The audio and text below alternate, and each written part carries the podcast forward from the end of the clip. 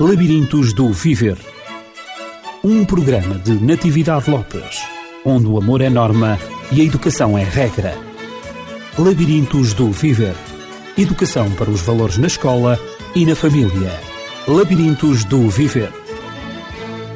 Nos tempos que correm, os pais educadores estão mais preocupados do que nunca sobre a educação sexual dos seus filhos. Numa cultura em que as crianças estão expostas a uma realidade nua e crua da vivência da sexualidade humana, no sentido literal do termo, numa sociedade em que as mais diversas expressões da sexualidade se tornam coisa banal, as famílias têm razões de sobra para estarem preocupadas em relação aos seus filhos. Perante esta crua realidade, é nossa obrigação estarmos atentos e traduzir aquela outra realidade em amor e afetos para com as nossas crianças desde a sua concepção. Educação sexual na infância, entre os 0 e os 9 anos de idade, é saída para o labirintos do viver de hoje. Para nos ajudar a encontrá-la, temos connosco a doutora Raquel Andrade, médica pediatra no Conselho de Sintra. Doutora Raquel, estendo-lhe as boas-vindas ao nosso programa. É a primeira vez que está connosco, mas gostaria que tanto nós aqui como os ouvintes pudessem beneficiar da sua longa prática clínica com crianças, com pais das crianças. Bem-vinda. Obrigada. Doutora Raquel, eu gostaria de lhe colocar como primeira questão. Nós estamos a tratar da educação sexual e acha que na infância é importante para a vida futura da criança, é importante que os pais façam educação sexual, ou os pais, ou alguém? Certamente. O ser humano é sexuado, a criança é sexuada, desde que nasce, porque já nasce ou rapaz ou rapariga. Portanto, a sua sexualidade não é só física, é também psicológica. Uhum. Isso vai determinar a sua maneira de ser. Olha, sabia que hum, as crianças com 4, 5 meses podem se distinguir se são do sexo masculino ou feminino pelo olhar, o tossir, o chorar, certos gestos. Portanto, quer dizer, a sua sexualidade está presente.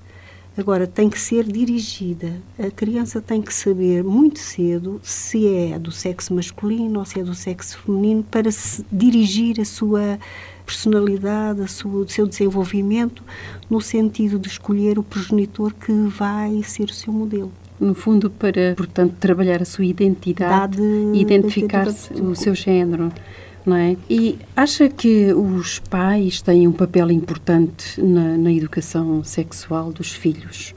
Não é só importante, é mesmo a mais importante. É, é Portanto, primordial. Será, uhum. será, serão os pais, será a escola, digamos, que tem esse papel? Qual é a importância de uns, de outros? Bom, a maior importância é a mesma dos pais. E repare que a escola vai dar informações mais, talvez, do tipo biológico, fisiológico, uhum. mas a formação da sexualidade é feita com uma vivência. A escola é informativa, não cria vivência, não cria emotividade, não cria experiência. Na família, as crianças recebem isso desde sempre na afetividade dos pais, na maneira como os pais se relacionam um com o outro, como se relacionam com eles. Por exemplo, o rapaz vai firmando a sua masculinidade, digamos assim, da maneira como é tratado, como é vestido, o que se lhe oferece, combina com ele exatamente como a rapariga, não é? Uhum. E qual é a função do pai? Uma vez que falou no rapaz, qual é a função do pai, ou digamos, se o pai tem um papel mais importante, dado que está a falar de um menino, rapaz, mais importante do que a mãe, portanto, no desenvolvimento da sexualidade uhum. e na uhum. educação da sexualidade? Eu não diria que é mais importante, é assim, o bebê... Necessita dos dois. Necessita dos dois o bebê, na primeira infância e até aos dois anos, está muito ligado à mãe. Seja rapaz, seja rapariga. Hum. Está muito ligado à mãe. É a mãe que o amamenta, é a mãe que o cuida, a ele e a ela, e ele está muito ligado. É ali que ele tem a satisfação, a sua satisfação, as suas primeiras satisfações, o seu primeiro prazer é-lhe dado pela mãe. E como lhe é dado pela mãe, ele está muito ligado à mãe. Mas a partir dessa idade, e dois anos, dois anos e pouco, três, começa a descobrir-se e já começa a dar uma atenção diferente ao pai. Uhum, a descobrir o seu Mas corpo. tanto faz que seja o rapaz como a rapariga, por motivos diferentes, eles começam a mudar a sua fixação à mãe para uma fixação ao pai. O rapaz por imitação porque quer ser como o pai, a menina porque quer ganhar o pai, porque percebe que não pode ser como o pai. Então, ambas as figuras, quer do pai, quer a paterna, quer a materna, são importantes na educação Isso, sexual. são. São referências São. e modelos que os filhos seguem. Podemos dizer então que, efetivamente, a escola não pode fazer a educação sexual na dimensão que a família, que os pais, que os progenitores podem fazer. E também me surgiu a seguinte questão: quando efetivamente o casal está separado, quem é que pode substituir a figura paterna e a figura materna, uma vez que ou um ou outro ficam com a criança? Por vezes a criança fica uns tempos com o pai ou uns tempos com a mãe, aquele que tem a guarda da criança. Como é que isso pode ser feito? Olha, isso são situações muito complicadas e depende das idades. Será que se pode falar efetivamente numa educação sexual completa, global, ou ficará essa educação sexual com algum déficit? Fica com déficit. Uhum. É um déficit porque não há sempre a presença dos dois. Não há o companheirismo dos dois, a ternura, a compreensão, a direção de uma força masculina que deve ser ele o que conduz no lar. Né? E- Deixemos de femininos e de movimentos especiais, não. Exato, Isso exato. está dado ao homem e é realmente aquilo que resolve, o companheiro que traz a tranquilidade, a paz ao lar, porque é uma segurança. Deixa de haver essa figura. Se a criança fica com a mãe, se a criança fica com o pai, o pai muitas vezes sente-se desajustado, não sabe estar sozinho, busca mais facilmente, mais rapidamente uma companheira para eh, ajudar a cuidar do filho essa companheira não tem aquela componente que a mãe tem, aquela ternura, aquela ligação. Pronto, é sempre muito complicado. Pois é, de facto, penso que será impossível que alguém substitua outro, portanto, as figuras são insubstituíveis, com características muito precisas, muito definidas. Muito, muito. E, por conseguinte, nem o pai pode assumir o papel da mãe, ele assume o seu papel como pai, nem a mãe que pode assumir o papel do pai. Há tentativas de o fazer, mas, na realidade, isso não é assim muito bem conseguido. Não. E tem repercussões na educação e na vida futura dos filhos. Não, eh, tem, muita. Eh, Eles eh, têm tendência a formar lares também inseguros, porque não criaram segurança, não criaram bases no tal respeito mútuo, amor, ternura, perdão de uns para com os outros, o ajustamento de uns aos outros, não é? O que eles eh, aprenderam foi que há um problema, corta-se, há cisão, pronto, cada um vai para o seu lado. Foi o que eles aprenderam. Acha que haverá alguma relação entre o facto de as crianças serem criadas, eh, se desenvolverem apenas com a presença de uma figura paternal? Acha que isso tem repercussões depois na adolescência, quando eles buscam a projeção dos seus afetos em qualquer outra pessoa, quer seja do mesmo sexo ou quer seja do sexo diferente? Porque não viveram, não têm um modelo de um casal, não, é? A família, portanto, não é composta por um casal, esse casal existe, mas estão distanciados, têm vivências diferentes. Será que isso terá alguma influência na medida em que eles realmente projetam a sua afetividade, a sua vivência mesmo da sexualidade nos afetos, nas amizades que têm e depois também na prática sexual, na prática do sexo, digamos, na adolescência? Acha que isso tem o facto de buscarem vários parceiros diferentes, tudo isso na vivência da própria tem, sexualidade? Tem muita influência. Muita influência porque eles têm a experiência da divisão dos pais, da separação dos pais, que muitas vezes até passam a ter vários parceiros. Uhum. Muitas vezes passam a ter vários parceiros, porque buscam aqui e ali. E os filhos seguem esses passos, observam tudo isso, quer dizer é muito complicado para as crianças, aquelas cabeças não, não se estabilizam. Portanto, não têm um modelo, não têm um modelo real, fixo. É mudado constantemente. Uhum. Portanto, não têm uma referência que possam seguir. O modelo que eles vão seguir é este, é da instabilidade da sua vida. Uhum. E não se repercute só na esfera sexual, repercute-se também nas outras esferas, na sua intelectualidade, nos, nos seus relacionamentos mesmo com os amigos ou, ou de trabalho. São muito instáveis estas crianças. Doutora Raquel Andrade, ao lidar com os pais das suas crianças que vão ao consultório, acha que os pais estão à vontade, estão bem informados, sabem como fazer a educação sexual? Não. Eu, para ser mais exata, eu diria que talvez nem 10% são hum, capazes de fazer, de fazer é uma, uma, uma educação sexual dos filhos. É muito complicado porque hum, nós vivemos num país em que nunca houve educação sexual. Vivemos num país em que a sexualidade até foi considerada como o pecado original da, da uhum. queda do homem.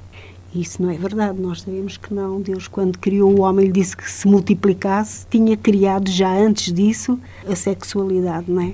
portanto, e deu de prémio ao homem o prazer, a ternura, o amor, tudo isso que é base Faz parte do, da própria dignidade humana. E que é base dessa união sexual. Não é a união sexual que vem trazer isso. Transcende o próprio físico. Isso é que leva ao próprio ato sexual. Uhum.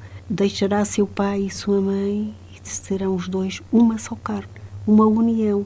Portanto, isso é uma dádiva divina uhum. que deve ser realmente inculcada também nos filhos desde muito cedo, mas não como para ser usada em qualquer altura, mas para ser cultivada, guardada, pura, santa, até ao matrimónio.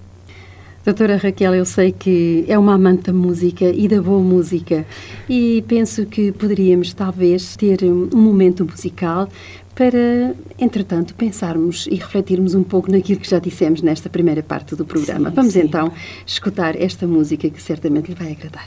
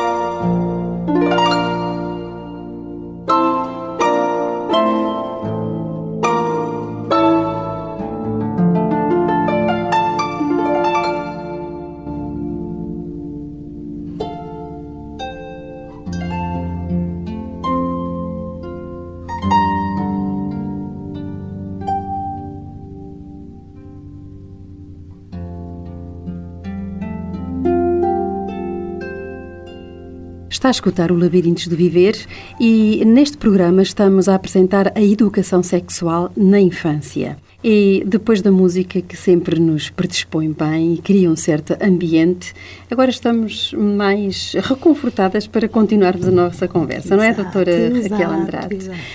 Então, eu tenho mais uma questão. Quando é que se pode falar de sexualidade em relação à criança no período entre os 0 e 9 anos, que é o período no qual a doutora está mais familiarizada? Olha, falar, falar de sexualidade com a criança ou dar-lhe instruções ligeiras nesse aspecto depende da criança. A criança que vai, que explorou desde sempre, desde que nasce, desde que abre os olhos, começa a explorar o meio ambiente e a si própria.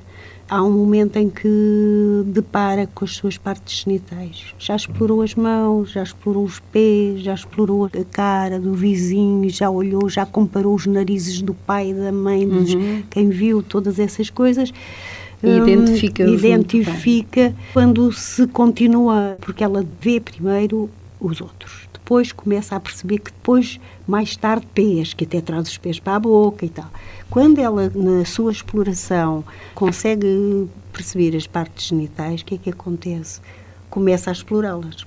Mas isso acontece, às vezes o bebê vê isso, mas pronto, passa, não, não dá. Aí, pelos dois anos, elas começam a ter essa percepção também já viram, de certo modo, o pai e a mãe de uma maneira mais velada, mais livre ou não, porque na sua intimidade. Na sua intimidade.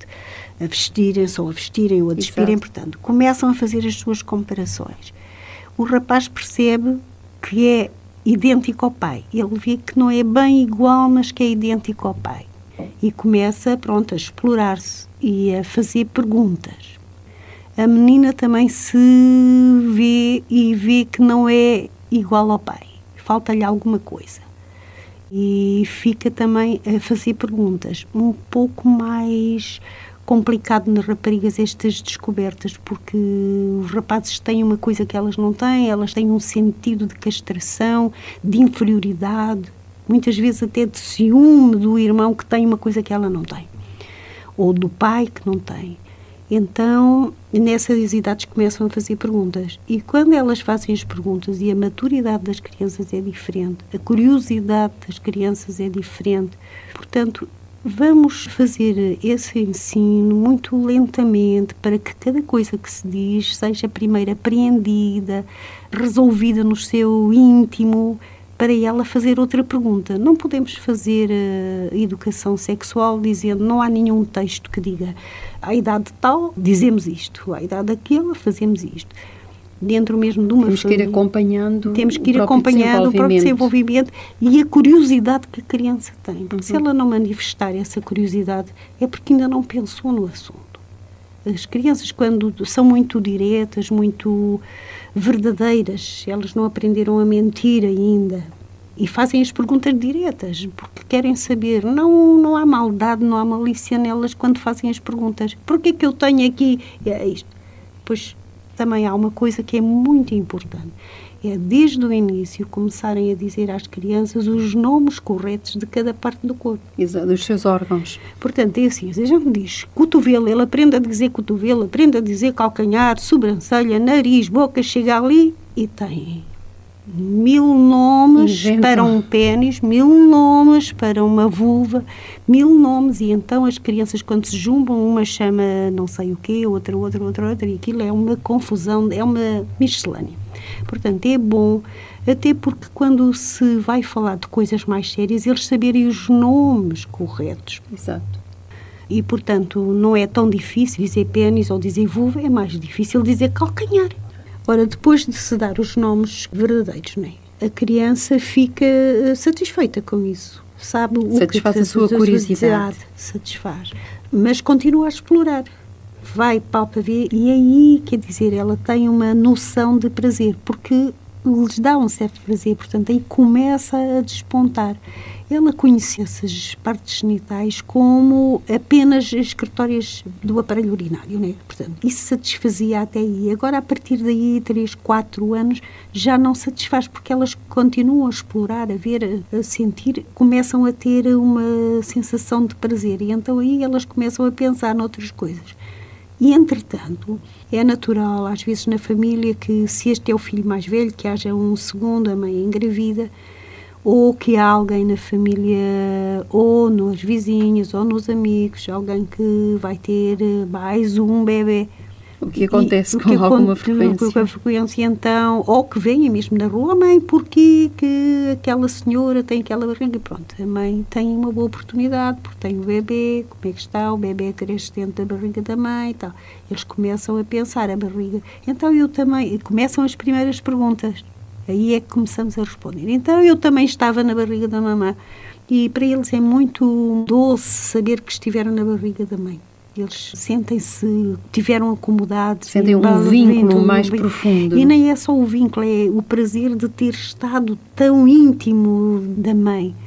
E então eles podem passar daí, vão digerir essa história de terem estado na barriga da mãe, dos bebês estarem nas barrigas das mães. Geralmente a segunda pergunta nunca vem logo a seguir. Ficam às vezes um dia, dois, três, uma semana, um mês mais depende da tal curiosidade e da tal maturidade o para fazer para fazer pois tem que estar bem interiorizada aquela imagem de estar dentro da barriga da mãe para depois vir a segunda pergunta mais usual que é como é que eu saí de lá? Se eu estava lá, como é que eu saí? Geralmente hum. eles não se incomodam muito logo a princípio com o como é que eu entrei, é como é que eu saí. Ora, se já foram dados todos os nomes certinhos aos seus órgãos, se já foram interiorizados por eles e eles sabem que as meninas não têm, portanto, um pênis, nem um escroto, nem nada, mas têm ali uma vagina, uma entrada, é fácil dizer-lhes que saíram por ali. Eles logo mentalizam mentalizam muito rapidamente, é fácil.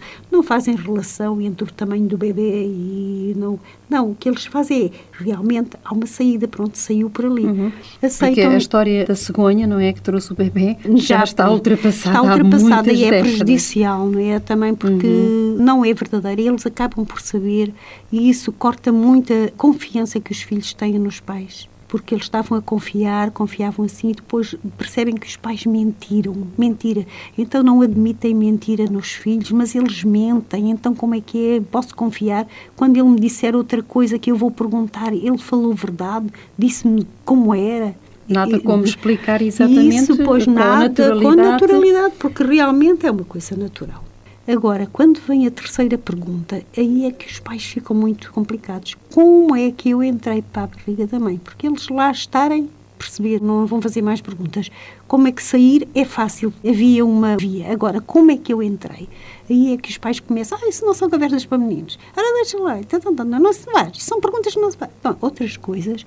E o fugir do problema leva a criança a fazer fantasias que não têm nada a ver com a realidade, que se fixam na sua mente, que mais tarde, quando realmente chegam aos atos sexuais, de casamento, aquelas fantasias que se imbuíram e que se entranharam no seu ser, vão trazer problemas.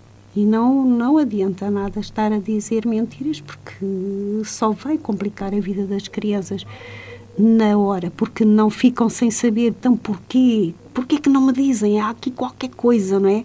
E depois, mais tarde, também não vir.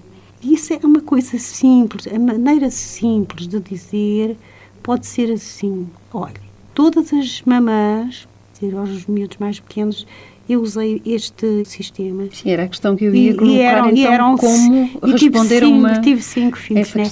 É assim, todas as mamãs têm muitos ovinhos, dentro da barriga, aqui no ventre, assim embaixo, muito bem arrumadinhos, todos lá.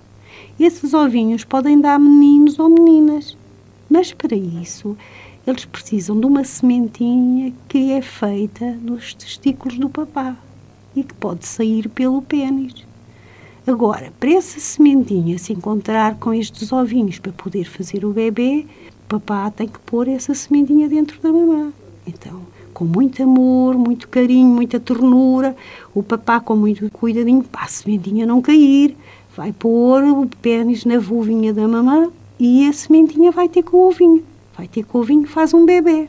Pronto, e o bebê vai crescer e vai nascer. Quando Durante tiver os nove meses. Portanto, muito facilmente o ato exatamente como ele é, né? focando a parte afetiva. Esta parte afetiva é muito importante eles saberem que foi com muito amor, muito carinho, porque muito sempre cuidado. muito cuidado, que ficaram, foram feitos, fabricados, como dizia um filho meu, fui fabricado, com muito amor e isso é muito importante, porque mesmo quando vêm desavenças no casal, que depois já não se dão, eles têm aquela noção de que pelo menos quando foram feitos havia muito, muito amor. carinho. e foram feitos com muito amor.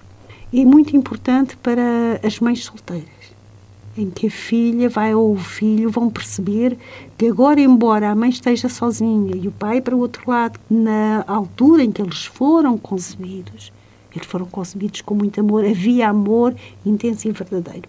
E isso consola-os e, e é positivo na sua, mesmo que estejam numa relação de só com mãe ou só com uhum. pai. Seu desenvolvimento afetivo. Seu desenvolvimento afetivo é muito importante depois para a maturidade sexual. Uhum.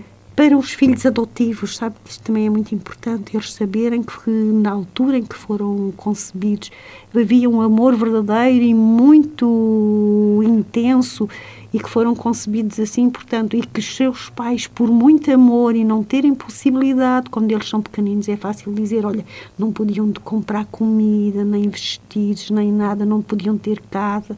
Então eles deram uma pessoa estes pais para nós sermos os pais, porque nós te amávamos muito e podíamos dar essas coisas.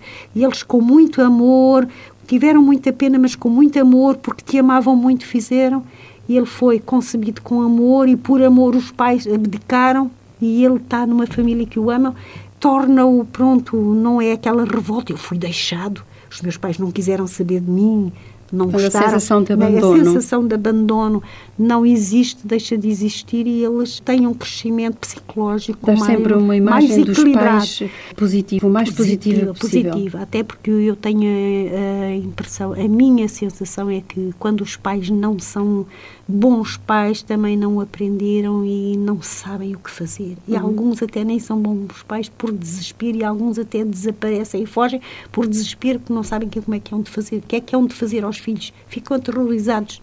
Melhor é assumir. Doutora Raquel, antes de concluirmos esta parte, haverá mais algum pormenor que ache importante salientarmos até aos 9 anos, no aspecto da, da educação sexual e de falar da sexualidade à criança? Especialmente para as raparigas é muito importante prepará-las para a primeira menstruação. Mãe saber ensinar que tem dentro dela um órgão chamado útero, onde está uma camada fofinha, onde vai o bebê crescer, mas Como um quando ninho. como um ninho, uma caminha, como se fosse veludo, fofinha para o bebê, e portanto o que se renova, aquela cama vai se renovando todos os meses, e quando ela já estiver apta, crescida para começar a ter essa renovação dessa caminha, então todos os meses vai sair aquele sangue porque se renova, porque é para ter nova caminha, sempre fresquinha para o como se bebê. fosse a É roupinha lavada na caminha. É, sempre, sempre fresquinho. Então, todos os meses, quando enquanto não houver um bebê para ficar nessa caminha, vai se renovando e ela tem uma saída de sangue que não é doença, mas que é chamada a menstruação.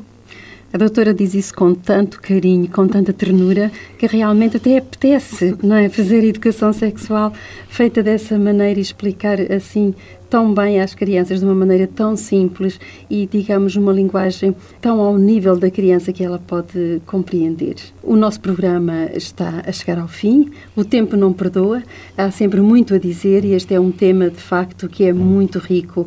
Não sei se teria alguma mensagem a dirigir aos pais, aqueles, sobretudo, que não se sentem à vontade, como é que os pais poderiam fazer para ajudar os seus filhos a sentirem-se um pouquinho mais à vontade na sua educação sexual tão importante. Olha, o que eu posso dizer é que hum, hoje em dia existem muitos livros infantis dirigidos a crianças muito pequenas, com ilustrações muito boas e mesmo com textos muito simples que os pais podem usar.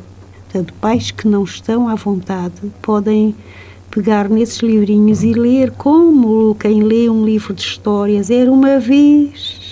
Então, pegar nesses livros e fazer eh, a educação de eles próprios e dos seus filhos. Sim. Porque é necessário que os pais estejam preparados e realmente há muito pouca preparação. Sem dúvida que cada vez mais se sente a necessidade da criação de escolas de pais. E seria uma forma de evitar muito sofrimento às gerações futuras, nomeadamente às adolescentes que engravidam, que muitas vezes não conhecem os riscos para a sua saúde psicológica e também física dos seus relacionamentos. Doutora Raquel Andrade, foi um prazer tê-la na nossa companhia Obrigada. e esperamos numa próxima oportunidade tê-la de novo, porque explicou tão bem, de uma maneira tão simples, que eu penso que o nosso auditório apreciou. O prazer foi meu. Obrigada. Podemos concluir que, se os pais não derem um acompanhamento assíduo aos filhos sobre a sua sexualidade, tendo em atenção a idade e o caráter deles, isto pode ter consequências indesejáveis na educação sexual deles, tanto no presente como no futuro. Marcamos encontro para a próxima semana, em que trataremos a educação sexual no período da infância, mas em termos dos valores morais aprendidos. Estará de novo presente a doutora Raquel Andrade. Tenha uma ótima semana. Labirintos do Viver. Um programa de Natividade Lopes, onde o amor é norma e a educação é regra. Labirintos do Viver. Educação para os valores na escola e na família. Labirintos do Viver.